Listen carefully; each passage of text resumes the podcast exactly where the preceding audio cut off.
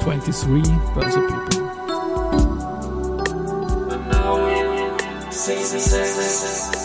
And now in season 6, presented by 6B47.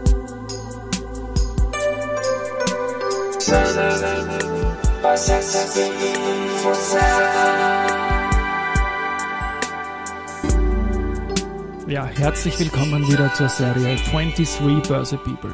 Und diese Season 6 der Werdegang und Personality Folgen ist presented by 6B47. Mein Name ist Christian Drastil, ich bin der Host dieses Podcasts und mein 15. Gast in Season 6 ist Michael Buchbauer, der mit RZB, Erste Group, Verbund, Austrian Microsystems und vor allem Andritz Börsegeschichte geschrieben hat. Und mit mir vor etwas mehr als zwei Jahren die Börsegeschichte auch abgelaufen ist. Lieber Michael, Servus und herzlich willkommen bei mir im Studio. Ja, hallo Christian, danke, danke, freue mich, dass wir uns nach so langer Zeit wieder mal sehen, freue mich total. Ich freue mich auch. Ich glaube, das letzte Mal, als wir uns gesehen haben, hier sind wir die Börsegeschichte abgelaufen. Und da kommen wir zum Schluss dann. Das war nämlich in der Recherche schwieriger als beim Laufen. Absolut, ja. absolut. Aber da kommen wir zum Schluss noch dazu. Lieber Michael, äh, Werdegang, Karriere-Podcast. Wir haben als erste Station die RZB. Im Jahr 1990 ist der losgegangen bei dir eingetragen. Wie bist du damals als junger Bur zum Reifeisensektor gekommen und was hast du dort gemacht? War total spannend, ehrlich, weil ich habe in Graz studiert und bin dann 1990, habe ich dann quasi mein Studium beendet, Magister geworden bei der WWL. Und dann habe ich gedacht, was machst du jetzt eigentlich? Und ich gewusst, die Jobs gibt es eigentlich nur in Wien, in Graz war das eher rar gesät. Und Aktien haben mich immer schon interessiert. Da war einfach im Studium am Plan überhaupt kein Thema. Aber ich dachte, okay, RZB schreibt der Stelle aus, bewirbst sie einfach und habe mich dort beworben, bin dann auch genommen worden und bin dann eigentlich in der internationalen Aktienanalyse eingesetzt worden, was total spannend war. Mit null Ahnung einfach hinzugehen und dann gefordert sein, Aktien zu analysieren, internationale Aktien zu analysieren. Ich war damals für Japan zuständig, für Deutschland etc. und das war total spannend. Also ich habe da echt viel gelernt, muss ich sagen. Das war ja, glaube ich, bei Japan haben wir jetzt nicht vorbesprochen, schon so die Phase, wo der große Boom vorbei war. Weil genau. das war in den 80er Jahren, das war ja alles Japan eigentlich, kann man ja, sagen. Ja, genau. Da war der Nikkei, der bei 40.000 genau. ist dann abgestürzt auf 20.000 und sich. bis heute nicht mehr gesehen. So ist ja. es. Na, war spannend. Ähm, RZB, du bist dann Mitte der der 90er Jahre zur Erste Group gewechselt und hast was ähnliches dort gemacht. Genau, ich habe da die Möglichkeit gehabt, stellvertretender ähm, Leiter vom Research zu werden. Mhm. War auch totale, äh, habe mich total gefreut, dass mir, mir die Gelegenheit gegeben hat, diesen Job zu machen. Äh, war dann aber nur kurz dort an sich, äh, habe auch sehr viel dazugelernt und habe dann quasi ein anderes Angebot bekommen und, und bin dann weiter gewandert quasi. Ich bleibe noch kurz bei der Bankzeit. Jetzt beginnt dann nämlich doch die andere Phase, die Corporate-Phase. Die sind, Banken sind ja auch Corporate, ja, ja, aber, aber die, die, die, die börsennotierten Unternehmen, sagen wir so. Ähm, wir haben damals ja auch noch einiges eingetragen jetzt, dass du zum Beispiel Trainer für Optionen und Futures warst. Also das war damals auch mein Fachgebiet. Aber erzähl doch auch da ein bisschen was dazu. Das war total interessant. Ja, auch bei der RZB basiert an ja. sich. Ähm, da, damals war das Thema ÖTAP ja sehr relevant an sich und hat man damals gesucht, ähm, quasi Leute, die äh, Normalanleger, aber auch äh, Reifeisenkassen unterrichten, was ein ÖTAP macht, äh, was man da tun kann etc und habe gedacht, okay, man finde ich ganz toll, dass man mir die Chance gibt und habe dann bei der Commerzbank da in Frankfurt dieses ÖTOP äh, Option Futures äh, Seminar gemacht mit einem Zertifikat abgeschlossen und habe dann quasi bei Raiffeisen Kassen an sich äh, unterrichtet, was eben eine Option ist, was ein Futures ist, wie man sie absichern kann etc. War total spannend. Und weil man es ja locker angehen wollte, das Ganze. Und du trainerst ja sonst auch herum irgendwie. Nicht nur im Finanzbereich, sondern auch im Sportbereich, oder? Kommt, ja. Also ich ziehe das jetzt mal vor. Das stimmt, das ja, stimmt. Auch eine gewisse Art von Trainer, was mir total viel Spaß macht, ist, äh, ich bin aktiver Fitnesstrainer. Das heißt, ja. ich unterrichte äh, fast täglich eigentlich in diversen Studios in Graz äh, Cardio-Training und Krafttraining. Uh, und ich mache es deshalb einerseits, weil es mir total viel Spaß macht, zweitens auch, weil ich selber fit bleib. Weil ich habe dann quasi, ich muss dann zu gewissen Zeiten im Fitnessstudio, weil sonst findet man immer wieder Ausreden, im Büro dauert es so lang an sich. Und das mache ich jetzt seit fünf Jahren und ich muss sagen, das macht mir total viel Spaß. Also das ist, und den Leuten, glaube ich, macht es auch viel Spaß. Ich glaube, ich kann da gut, gut mithalten an sich selbst äh, gegen ganz Junge an sich und das Hält mich selber auch jung. Ist eine wichtige Mischung, Cardio und Kraft, weil die meisten Leute haben entweder oder. Ne? Das stimmt. Ist aber eine gute Voraussetzung ja. auch fürs Laufen. Na klar. Weil also Cardio brauchst du fürs Laufen, aber natürlich die Muskeln an sich brauchst du ja genauso. Und glaube ich, Krafttraining wird bei vielen Läufern auch unter, unterschätzt, dass man mhm. das auch braucht. Also ich habe auch nur eins von beiden. Cardio bin ich zufrieden, wenn ich nicht gerade irgendwie Long-Covid-Vermutungen Long habe und so weiter und so fort. Wir kommen ja noch zum Sport. Es also, ist ja, klar, ja immer wieder Bezugspunkte auch in unserer ja, gemeinsamen ja. Geschichte. Äh, zum Beispiel das Kennenlernen, das kommt erst später. Mhm. Jetzt sind wir mal im Jahr 1995 und beim Verbund. Mhm. Bitte, Michael. Ja, Verbund, habe dann quasi gewechselt vom habe dann quasi Seiten gewechselt vom Research eben zur ähm, Corporate-Seite an sich. Der Verbund war damals schon, hat damals erste Schritte gesetzt im Aufbau von einer Investor Relations Abteilung. Der damalige, damalige Leiter, ähm, den habe ich eben gekannt, weil ich eben Verbund analysiert habe, von, von der Erste Group aus.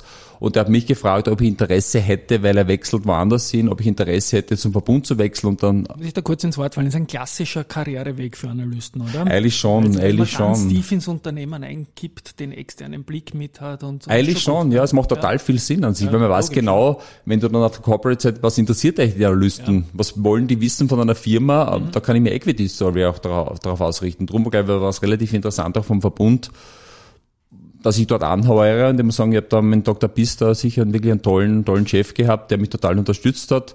Und ich glaube, in den drei Jahren, wo ich dann dort war, haben wir einiges geleistet, auch unter die Verbundaktie hat sich ja ganz toll entwickelt. Das erinnert mich ein bisschen an mein Abschiedsgeschenk, wie ich beim Verbund auch weg bin. Haben wir damals die Kollegen gegeben, so Eintrittsdatum Michael Buchbauer, Kursverbund 720, Austrittsdatum drei Jahre später, Kursverbund 1460. Schön. Also total toll. Also das habe ich heute noch bei mir im Wohnzimmer hängen. Stichwort Verbund und ja, mehr als zehn Jahre nach deiner Zeit hatte ich auch vor kurzem einen leibenden Gast, den Wolfgang Anzengruber. ah, okay. Bei dem war es so, der war ja als CEO am Anfang die erste Hälfte seiner Ära die schlechteste Aktie Matrix, weil er sehr früh, auf, und, und sehr früh auf, auf Trends wie Nachhaltigkeit und wie kann man nur drauf kommen gesetzt hat und in der zweiten Hälfte die fette, fette, fette Ernte eingefahren hat, was ich ihm wirklich vergönne. Und das dann Bottomline die leibendste Aktie in dieser Ära im, im ATX auch war. Verbund war ja auch schon beim IPO spannend mit diesen Tranchen, die es da gehabt haben. Ja, das stimmt. war für mich eine Volksaktie, obwohl es damals keiner kapiert hat, dass man das auf, auf dreimal gezahlt hat. Also ganz, ganz tolle Performance. Ja. Das stimmt, ja, Verbund ist beeindruckend, ja. ehrlich. Also, und auch immer quasi dann das Rennen EVN gegen Verbund an sich. Ja, genau. Wer ist besser, wer ist schlechter? EVN hat ja damals größere Börseumsätze gehabt, eine Zeit lang, als ja, der Verbund ist aus heutiger Sicht vollkommen undenkbar war. Das, das war damals schon eine, eine spannende Zeit. Und bei dir geht's weiter dann in den 90er Jahren zu einem Unternehmen namens Austria, Austria Microsystems AMS und die hat ja mit der heutigen AMS und schon gar nicht AMS Osram seit kurzem kaum mehr was gemeinsam, aber kaum bitte auch mehr. ein paar Worte kaum zum Wechsel mehr. und zum Unternehmen. Ja, damals war für mich dann eigentlich unerwartet, habe ich die Möglichkeit bekommen, von Wien nach Graz zurückzuwechseln. Das dachte ich mir, ja. ja das war ich für mich überhaupt nicht geplant und auch nicht, das wird eigentlich nie passieren. Ich habe mich in Wien sehr wohl gefühlt. Aber dann hat man mir die Möglichkeit gegeben, bei Investor Relations, bei Austria Microsystems zu übernehmen und auch gleichzeitig einen neuen Bereich dazu zu lernen, den Bereich Kommunikation. Mhm. Ich habe dann auch die Pressearbeit mitgenommen, also quasi eher vorher, denn jetzt habe ich die Presse mit dazu bekommen und das war für mich die Chance, aber die musste ergreifen.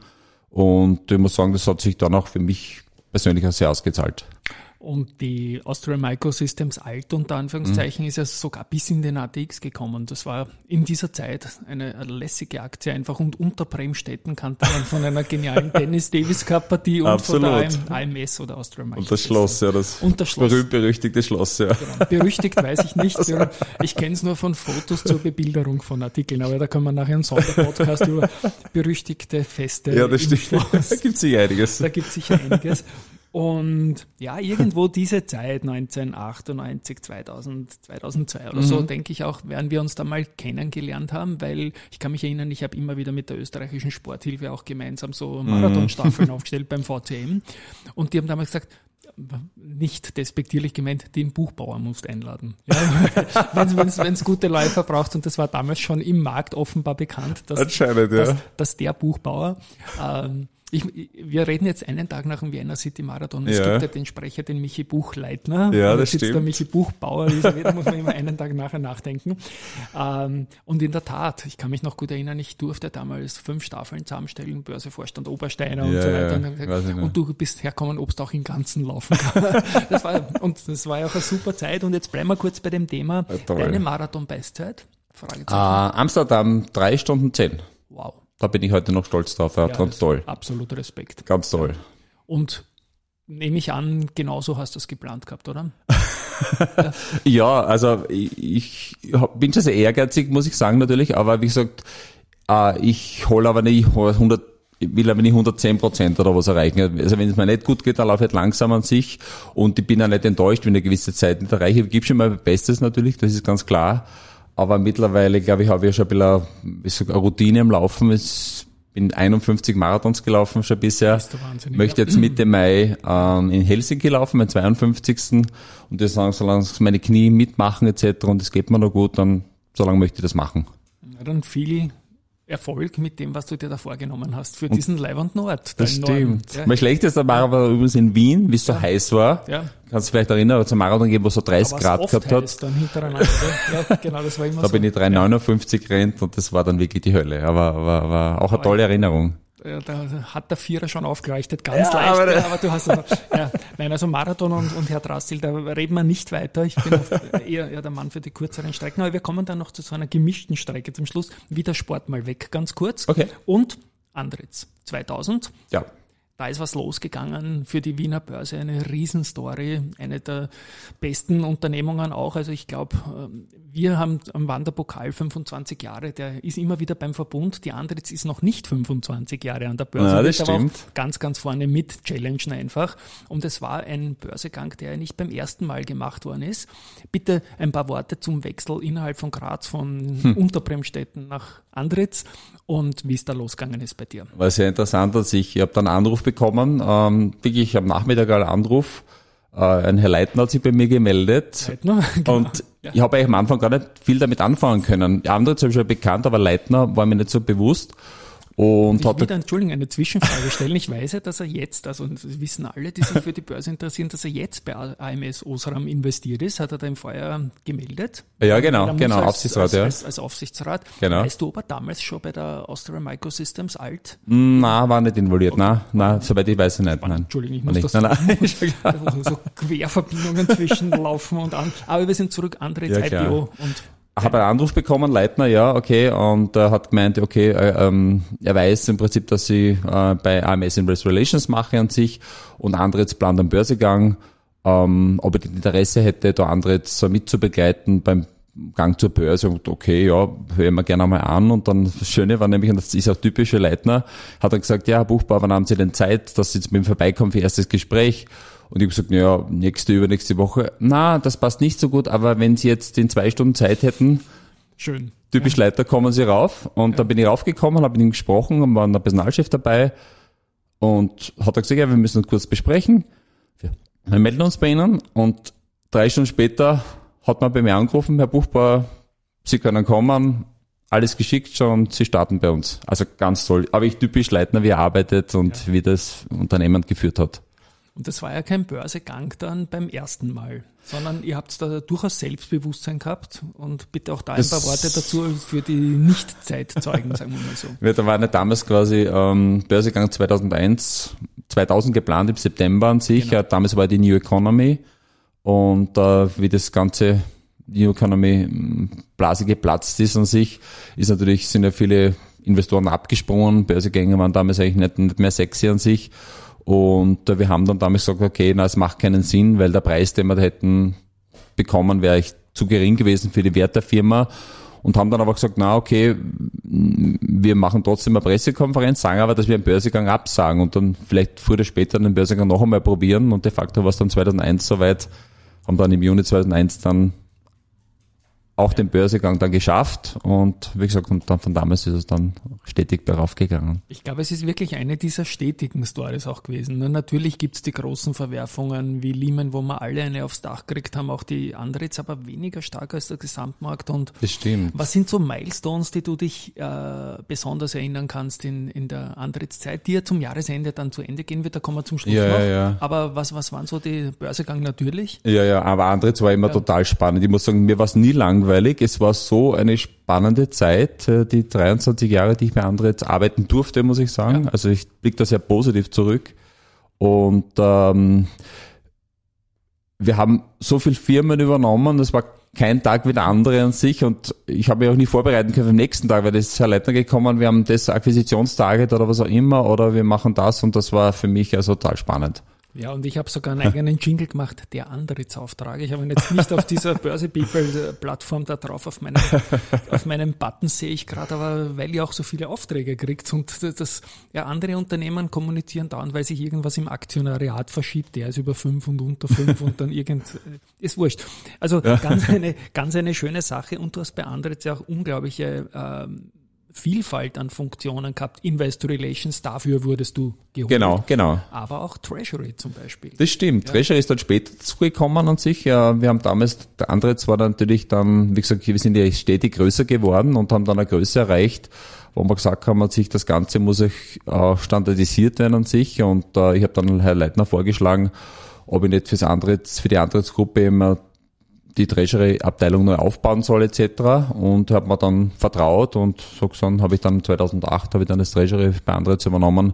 Kurz vor Lehman oder nach Lehman? War das vor oder nach, nach Lehman? Das war vor. Vor Lehman. Das, nachher, okay, hey super, ich kann was, ich habe sogar eine Optionen und Futures Trainerausbildung und dann kommt Lehman. Ne? Ja, natürlich. Also ich habe damals alle Lehrbücher, die ich, ja, ja. ich habe nicht nachgelesen, aber man hat halt was gelernt über die Jahre, hast vergessen können. Ja, ja absolut. Dann sind die Zinsen weggeflogen geflogen irgendwann einmal. Das Treasury ist auch nicht leichter geworden. Nein, überhaupt, ja. überhaupt nicht. Nein, überhaupt ja. nicht. Und wir haben doch immer zwei Milliarden an Bruttoliquidität ja. zu veranlagen mhm. gehabt und muss sagen, Holz, glaub, glaub auf Holz an sich, wir haben keinen Verlust mit in der Bank gehabt. Wir haben wirklich ein ausgeklügeltes Counterparty-System gehabt, das auf CDS-Spreads basiert, aber auf, auf Ratings.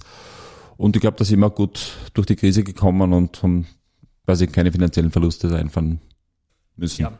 Und natürlich hm. äh, getrieben und erfunden und konstruiert von Wolfgang Gleitner, ähm, hat die Andritz auch sehr, sehr viel akquiriert, M&A und nicht nur organisches, sondern auch eben dieses anorganische Wachstum. Und da wurden zum Beispiel auch Teile von der VTech mhm. oder auch von der Kovacs-Gruppe äh, erworben. Und eine so eine Geschichte hast du dann als Geschäftsführer auch übernommen, wenn ich mich recht entsinne. Ja, das, das recht, ja, das stimmt. Okay. Das war dann 14. Ähm, ja. hat man mir die Möglichkeit gegeben, kaufmännischer Geschäftsführer bei der A&D, die wir von der Kovac-Gruppe übernommen haben, an sich äh, das zu machen. Äh, total spannend, hat mein mein quasi Berufsspektrum hat sich nochmal deutlich erweitert an sich und äh, habe das auch zwei Jahre gemacht und wir haben dann sehr erfolgreich mit einem äh, anderen Geschäftsführer dann die AE&E mit der Andritz AG verschmolzen. Mhm. Äh, und äh, das hat dann ganz gut funktioniert. Wunderbar. Und irgendwelche speziellen hm. Memories noch an hm.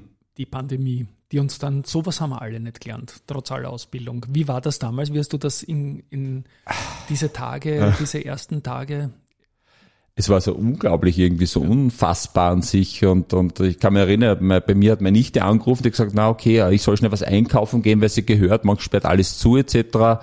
Und äh, ich habe dann rausgeschaut und dann im Supermarkt war alles voll an sich und wir selbst in der Firma haben nicht gewusst, wie es jetzt ist und ich muss sagen, während der Zeit, wo wir die Lockdowns gehabt haben, die meisten im Homeoffice waren, ich war eher Typ, wenn man der im Office gerne war, und ich war sagen, oft sind wir im vierten Stock ganz alleine gewesen, überhaupt keine Menschen, nur meine Assistentin war dabei, das war sehr spooky teilweise an sich. Also es war schon, ich glaube, das ist so eine Sache, die man, die, an die ich mich sehr lange erinnern werde, ja, auf alle Fälle, ja. ja. Hineingefallen in die Pandemie ist auch der 30er des ATX, da ist die andere jetzt dann zwei Jahre, 20 Jahre dabei gewesen, so circa.